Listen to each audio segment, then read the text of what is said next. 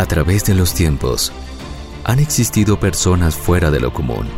Ellos han alcanzado lo que para muchos era imposible. A algunos les llamaron locos, a otros excéntricos. Nosotros les llamamos pioneros.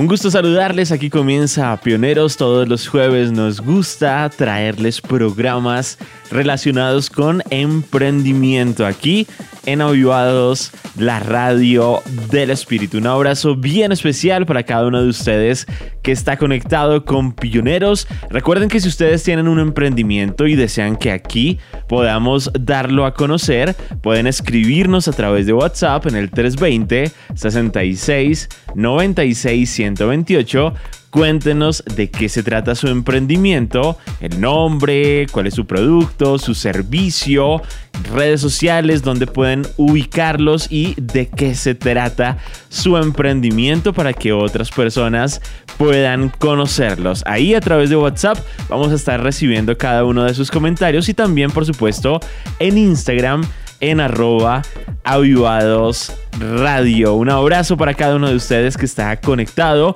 y hemos estado leyendo varios libros de emprendimiento. Hay uno que de verdad nos gustó bastante. Ya en un programa anterior tuvimos la primera parte de este libro, que es un libro de verdad bien recomendado. Si ustedes eh, tienen una empresa, si ustedes de pronto ya son empresarios, tienen una pyme, están hasta ahora comenzando o tienen el sueño de algún día comenzar su emprendimiento, pero también esto sirve para aquellos que son empleados y quieren mejorar. Dicen, yo en este año la verdad quiero mejorar, quiero empezar a estudiar, quiero ser mucho mejor de lo que era el año anterior. Este libro es perfecto para cada uno de ustedes, para aquellos que ya han escuchado Pioneros en otros programas. Este libro se les va a venir a la mente y van a empezar a recordar varios de los conceptos que vimos en este libro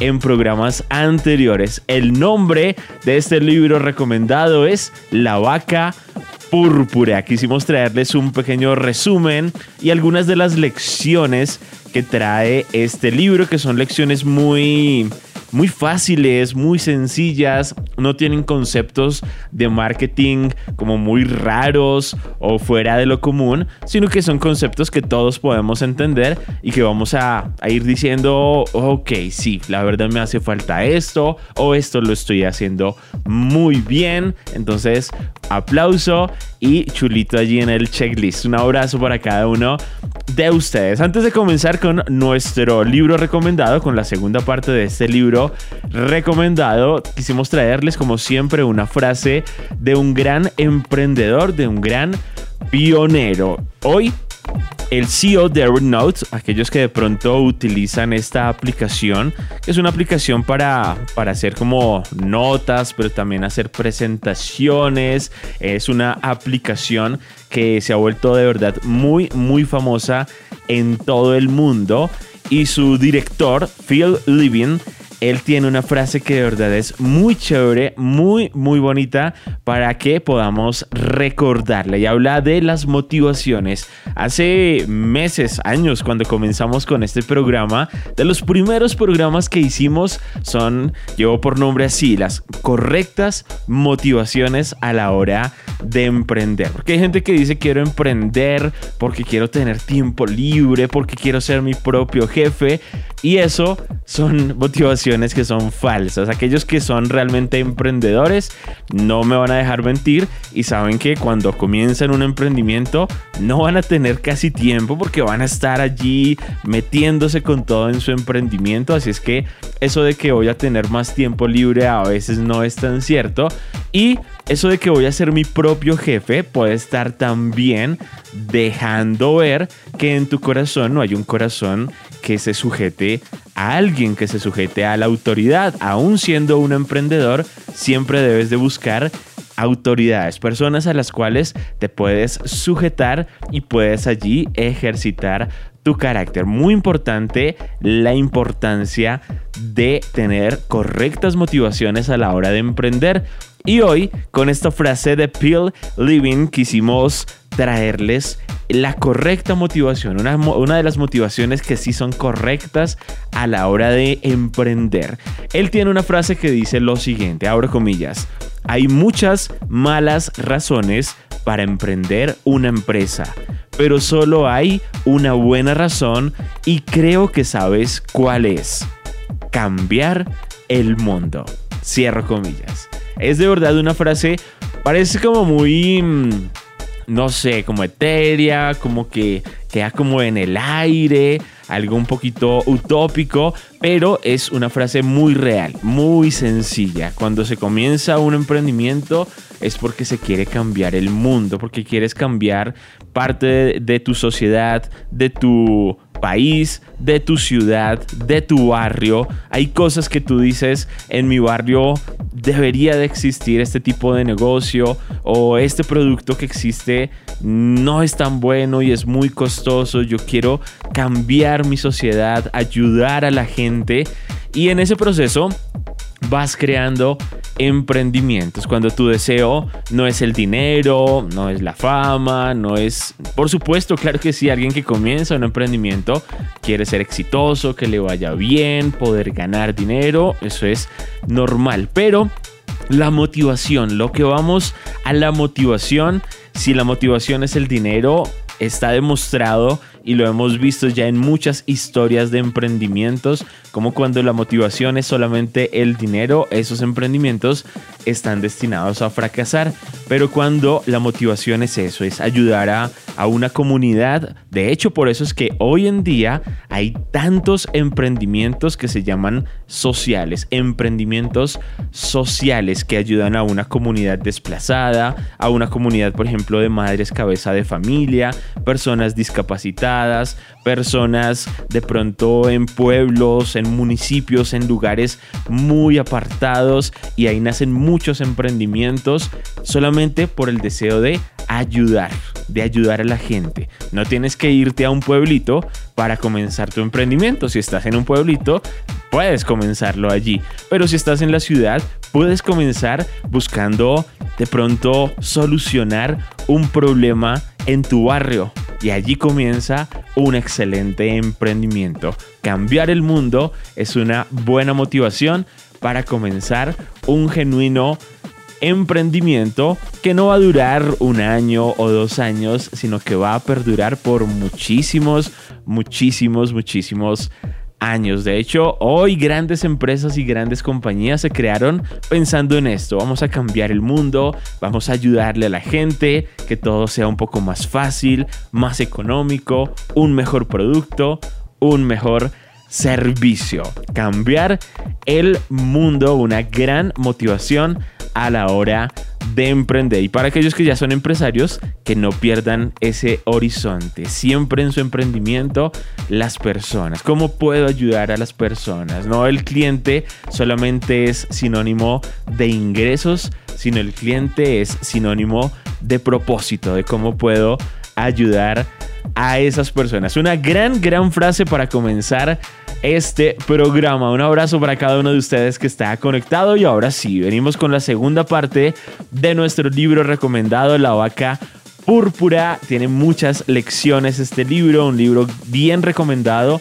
Si tienen la oportunidad pueden conseguirlo. Está en internet, está en su librería más cercana y tiene muchas lecciones de verdad bien importantes. En el programa anterior estuvimos hablando un poquito de cómo ustedes pueden empezar a aplicar cada una de las enseñanzas de la vaca púrpura. que es una vaca púrpura? Es sencillamente una vaca que se destaca del resto, aunque sean iguales, aunque todas sean vacas, pero como es púrpura, va a sobresalir, se va a distinguir del resto. Entonces, una vaca púrpura, un emprendimiento del, del formato de vaca púrpura, es un emprendimiento que trae sorpresa, que impresiona, que llama la atención, que es diferente a, lo que el resto de gente está haciendo, que se diferencia, que impacta por la forma en que tú de pronto atiendes al cliente o la calidad del producto o lo que haces es tan bueno y tan a buen precio que la gente queda impresionada. Entonces ahí empiezas a aparecerte a este tipo de vaca púrpura. Llevado a los productos, servicios y marcas es ese mismo efecto. Debes de ser extraordinario. Ya hoy en día no solamente son las, él hablaba de las cuatro P's del marketing, del producto, precio, promoción y placement o ubicación en español, pero hoy en día no son suficientes estas cuatro P's del marketing, de tener un buen producto, de tener un buen precio, de tener buenas promociones y de tener una buena ubicación. Es, es necesario resaltar, hace falta ser realmente extraordinarios. Y ahí el autor empieza a dar un poquito más de pautas. Hasta aquí un poco como el resumen del programa anterior que les trajimos en Pioneros. Ahora vamos con, yo creo que un poco más las lecciones, así como específicamente, cómo podemos de verdad ser extraordinarios, cómo tu emprendimiento puede ser extraordinario o cómo tú como persona, como trabajador,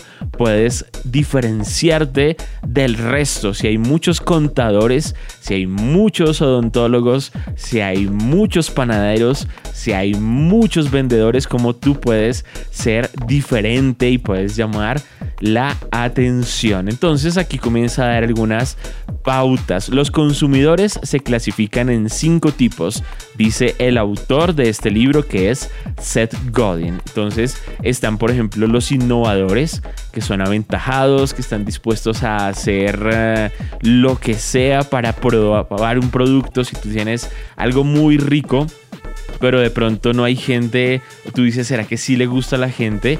Va a haber gente, va a haber clientes que son aquellos que son innovadores. Son de los que les gusta ir a un restaurante nuevo, probar algo nuevo, algo raro, algo realmente diferente.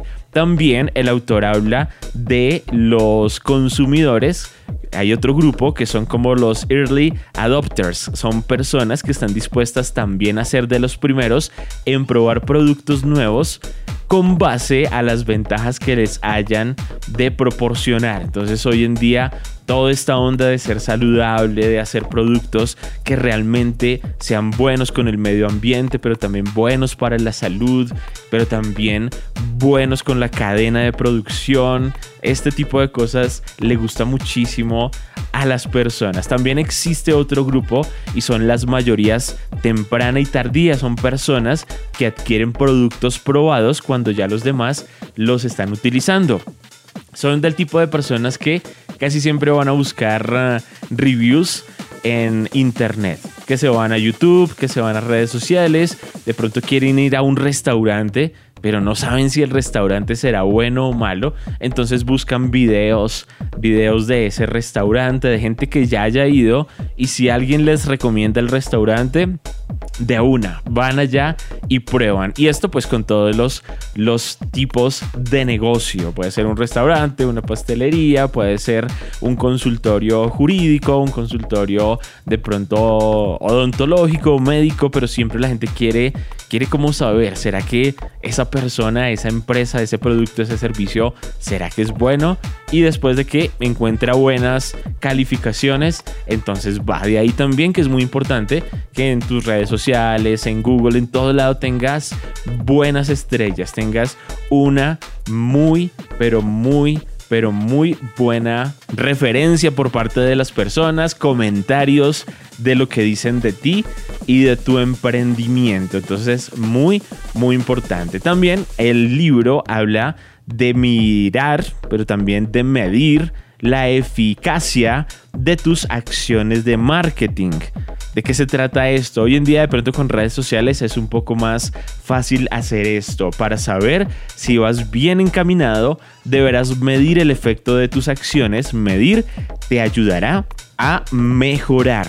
Entonces es muy importante que puedas medir las cifras, las estadísticas, pueden decirte, este producto le gustó a la gente O por el contrario, uy, no, a la gente le gustaron, de estos 10 productos le gustaron 7, pero estos 3 la gente los calificó mal. Entonces, ¿cómo puedo hacerlos diferente? ¿Qué necesito hacer? Empezar a medir. Es muy importante hacer este tipo de mediciones en tu emprendimiento. Si no tienes forma de hacer mediciones, entonces empezar a, a buscar cómo puedo hacer encuestas a través de redes sociales, de qué si le gusta a la gente, qué no le gusta a la gente, pero siempre, siempre, siempre es importante medir, medir como, así como los de pronto canales de televisión que saben el rating de un noticiero, de una novela, de un programa de concursos, están siempre, casi que todos los días están viendo el rating también es muy importante que puedas ver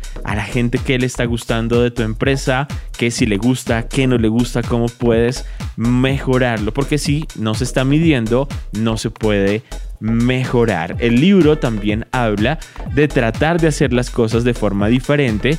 Esto a veces puede resultar también arriesgado. Y esto lo hemos visto muchas veces. Hay empresas que ya se van al otro extremo y dicen yo quiero ser demasiado diferente y hacen cosas tan locas o de pronto tan anormales que para el cliente ya les de pronto se le hace un poquito ya difícil adoptarlo. Entonces dice, uy, no, esta persona ya, ya se volvió loca y se fue para otro lado y el emprendimiento ya también se va por donde no es. Entonces no se trata de ser ah, de pronto, o sea, por eso el autor habla de las vacas y de la vaca, digamos, morada o púrpura porque aunque todas son vacas, ella también sigue siendo vaca. O sea, si todos, digamos, los negocios son panaderías, sigamos con el ejemplo de las panaderías, entonces no se trata de que hagas algo súper raro que la gente ya no sepa esto será una panadería o será una carnicería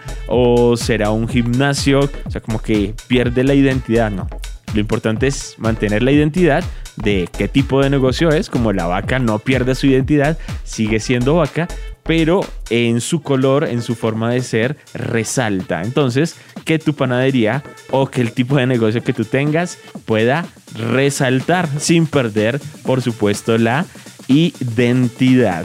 Y aquí habla de que las vacas moradas ganan y habla por supuesto de cómo la sociedad hoy en día ha cambiado muchísimo, el público también ha cambiado, no es lo mismo un cliente que lleva comprando un producto hace 5 o 10 años que un cliente de pronto muy joven que hasta ahora está de pronto llegando a la adultez y está ingresando a tu rango de clientes. Entonces va a tener una mentalidad diferente o a querer las cosas diferentes. Entonces el público siempre va cambiando y de ahí la importancia de poder satisfacer tanto al grupo de pronto más antiguo como al grupo más nuevo y que empieces allí a manejar todo esto para adaptarte de forma correcta y conveniente. De hecho, hace unos programas les hablábamos del caso de BlackBerry cómo BlackBerry se concentró estos teléfonos, para aquellos que no sepan qué, era, qué es BlackBerry, eran teléfonos, digamos que son los, uh, los abuelitos del iPhone y de los teléfonos que hoy en día tenemos, fueron teléfonos muy, pero muy buenos, de excelente calidad en su época, pero ellos se centraron en un público que era como un público de personas ejecutivas, ciertas edades, y cuando las más jóvenes empezaron a crecer y se dieron cuenta que querían cosas como más nuevas y frescas en tecnología, BlackBerry no quiso cambiar. Ahí apareció el famosísimo Apple, la manzana empezó a cautivar a todos esos jóvenes y a esa nueva audiencia y se quedó con esa cuota de mercado. Años después, desbancó del reinado de los smartphones a BlackBerry. Y hoy en día pues se dice que esto puede llegar a pasar que de aquí a unos años de pronto llegue otra empresa que si de pronto los, los grandes hoy en día de la industria no están en constante cambio y están adaptándose a las nuevas tendencias, de pronto también pueden perder el liderato. Entonces es muy importante estar, ser adaptable, poderse mirar en qué áreas se pueden mejorar, las tendencias del mercado, de las personas, de las edades, de las tecnologías. Muy, muy importante. Más adelante, el libro nos habla de la importancia de crear como equipos de trabajo dentro de las empresas o dentro de los emprendimientos que siempre estén buscando estas tendencias, que siempre estén mirando, bueno, cómo podemos eh, estar a la vanguardia, cómo podemos eh, mantenernos eh, en el liderato y no de pronto oxidarnos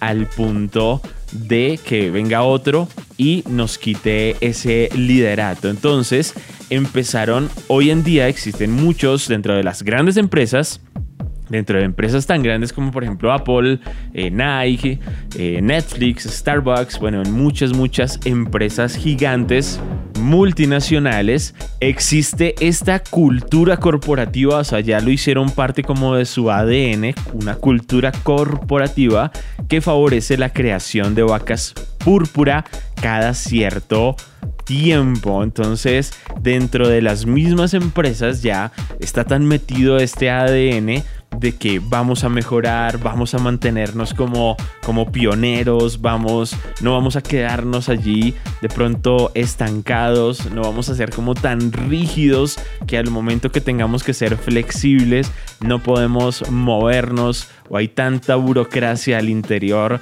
de la empresa que aquellos que tienen ideas frescas para avanzar de pronto no pueden desenvolverse con la libertad que se necesitaría.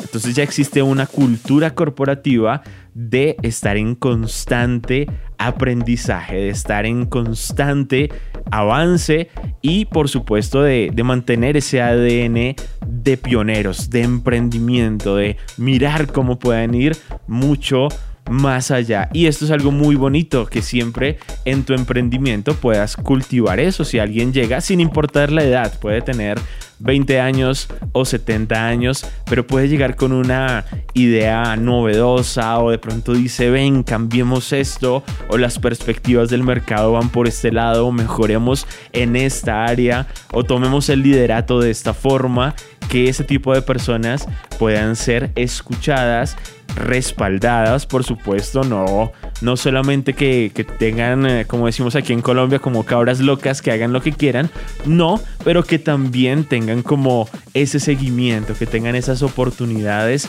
de manifestar sus deseos y sus intenciones. Así es que muy importante en tu empresa que existan esas personas y que las cultives, que puedan expresarse con total libertad. Esto es algo de lo que dice el libro que de verdad es bien, bien impresionante. ¿Cómo puede ser una vaca púrpura? Entonces no te quedes oxidado, no cierres la puerta al cambio, siempre está pendiente de cómo puedes mejorar, de cómo puedes avanzar, de cómo lo puedes hacer mejor.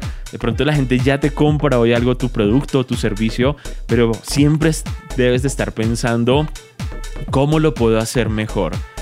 ¿Cómo lo puedo hacer mejor para la gente? Siempre pensando en las personas. El precio es correcto para las personas, cómo puedo ayudar mejor a las personas, de pronto puedo ofrecerles algo más a las personas con este producto o este servicio que mi compañía presta o mi emprendimiento y ahí sus emprendimientos pueden nacer y crecer de una forma realmente orgánica, o sea, que, las personas les, les guste y los recomienden con sus familiares, amigos y vecinos y puedan crecer y crecer, puedan dar empleo a muchísimas personas y puedan ser verdaderas vacas púrpuras. Ahora les vamos a dejar una, una tarea que el libro más o menos la manifiesta, pero quisimos hacer el ejercicio con ustedes, los oyentes de Avivados. Empiecen a pensar dos cosas.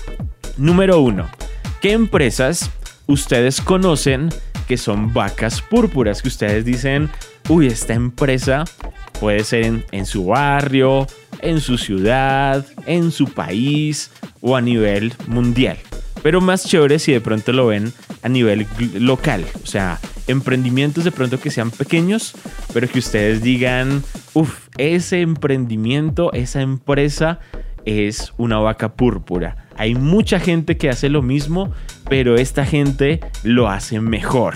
O mejor producto, mejor servicio, el precio es mejor.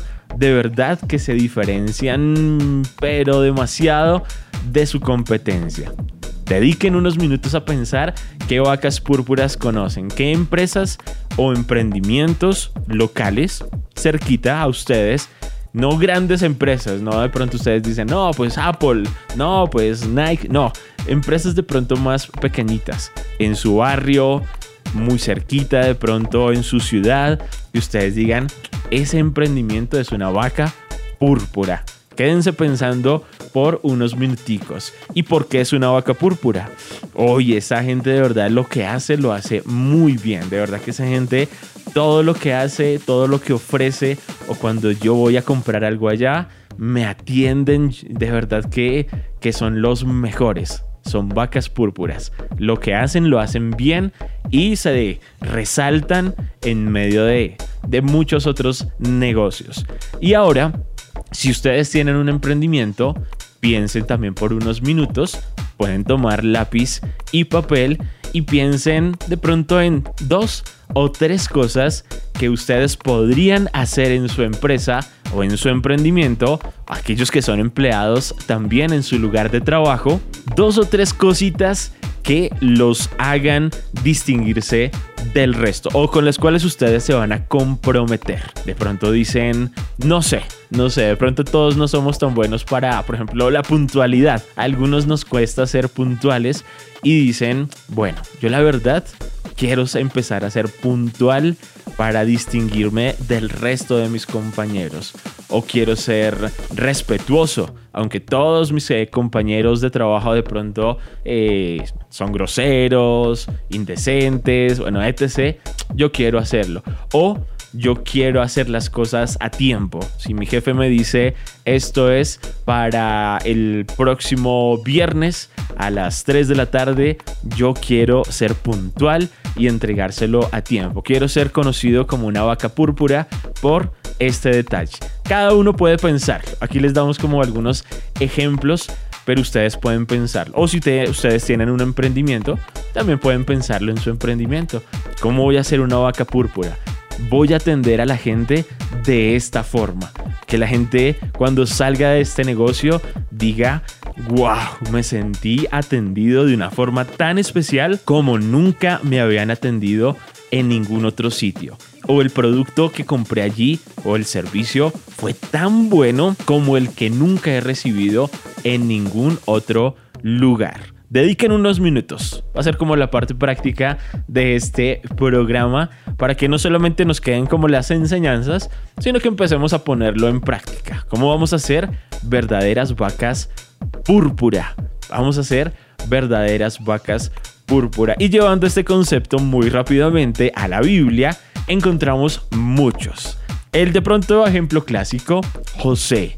José era una vaca púrpura sin lugar a dudas se distinguía yo creo que a kilómetros del resto de los otros esclavos en la casa de Potifar. Se distinguía, era ya una vaca púrpura cuando estaba con su padre Isaac y con sus hermanos. Ahí ya resaltaba, era diferente al resto de sus hermanos. Resaltaba y era muy diferente y superior estando en la casa de Potifar. Después en la cárcel fue una vaca púrpura. Estando en el gobierno de Egipto fue una vaca púrpura. En todo lugar por donde iba era realmente una vaca púrpura. Era 10 veces más excelente tal como cuatro amigos de los cuales hablamos en el programa anterior. Daniel y sus tres amigos, Misael, Ananías y Azarías. Definitivamente vacas púrpura. Con todo el respeto de solamente manteniendo el concepto del cual estuvimos hablando hoy con este libro recomendado.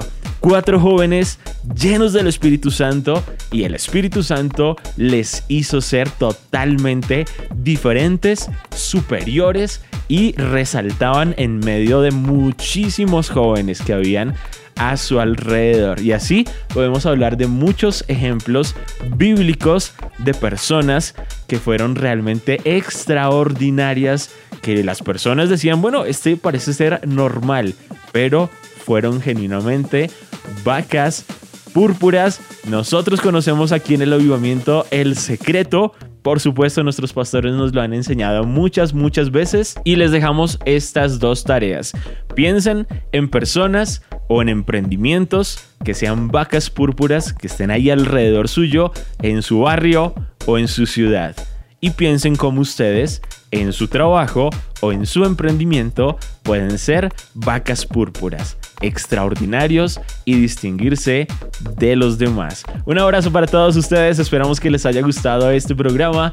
Recuerden, como siempre, enviarnos allí sus mensajes a través de WhatsApp en el 320 66 96 128. Envíenos allí sus mensajes, ni se imaginan, de verdad, ni se imaginan cómo nos alegran esos mensajes que ustedes nos envían a través de WhatsApp. Cuéntenos si les gustaron este tipo de libros recomendados, si desean que en próximos programas continuemos con estos temas o qué tema les gustaría que trajésemos aquí en Pioneros todos los jueves en Avivados, la radio del espíritu. No se desconecten.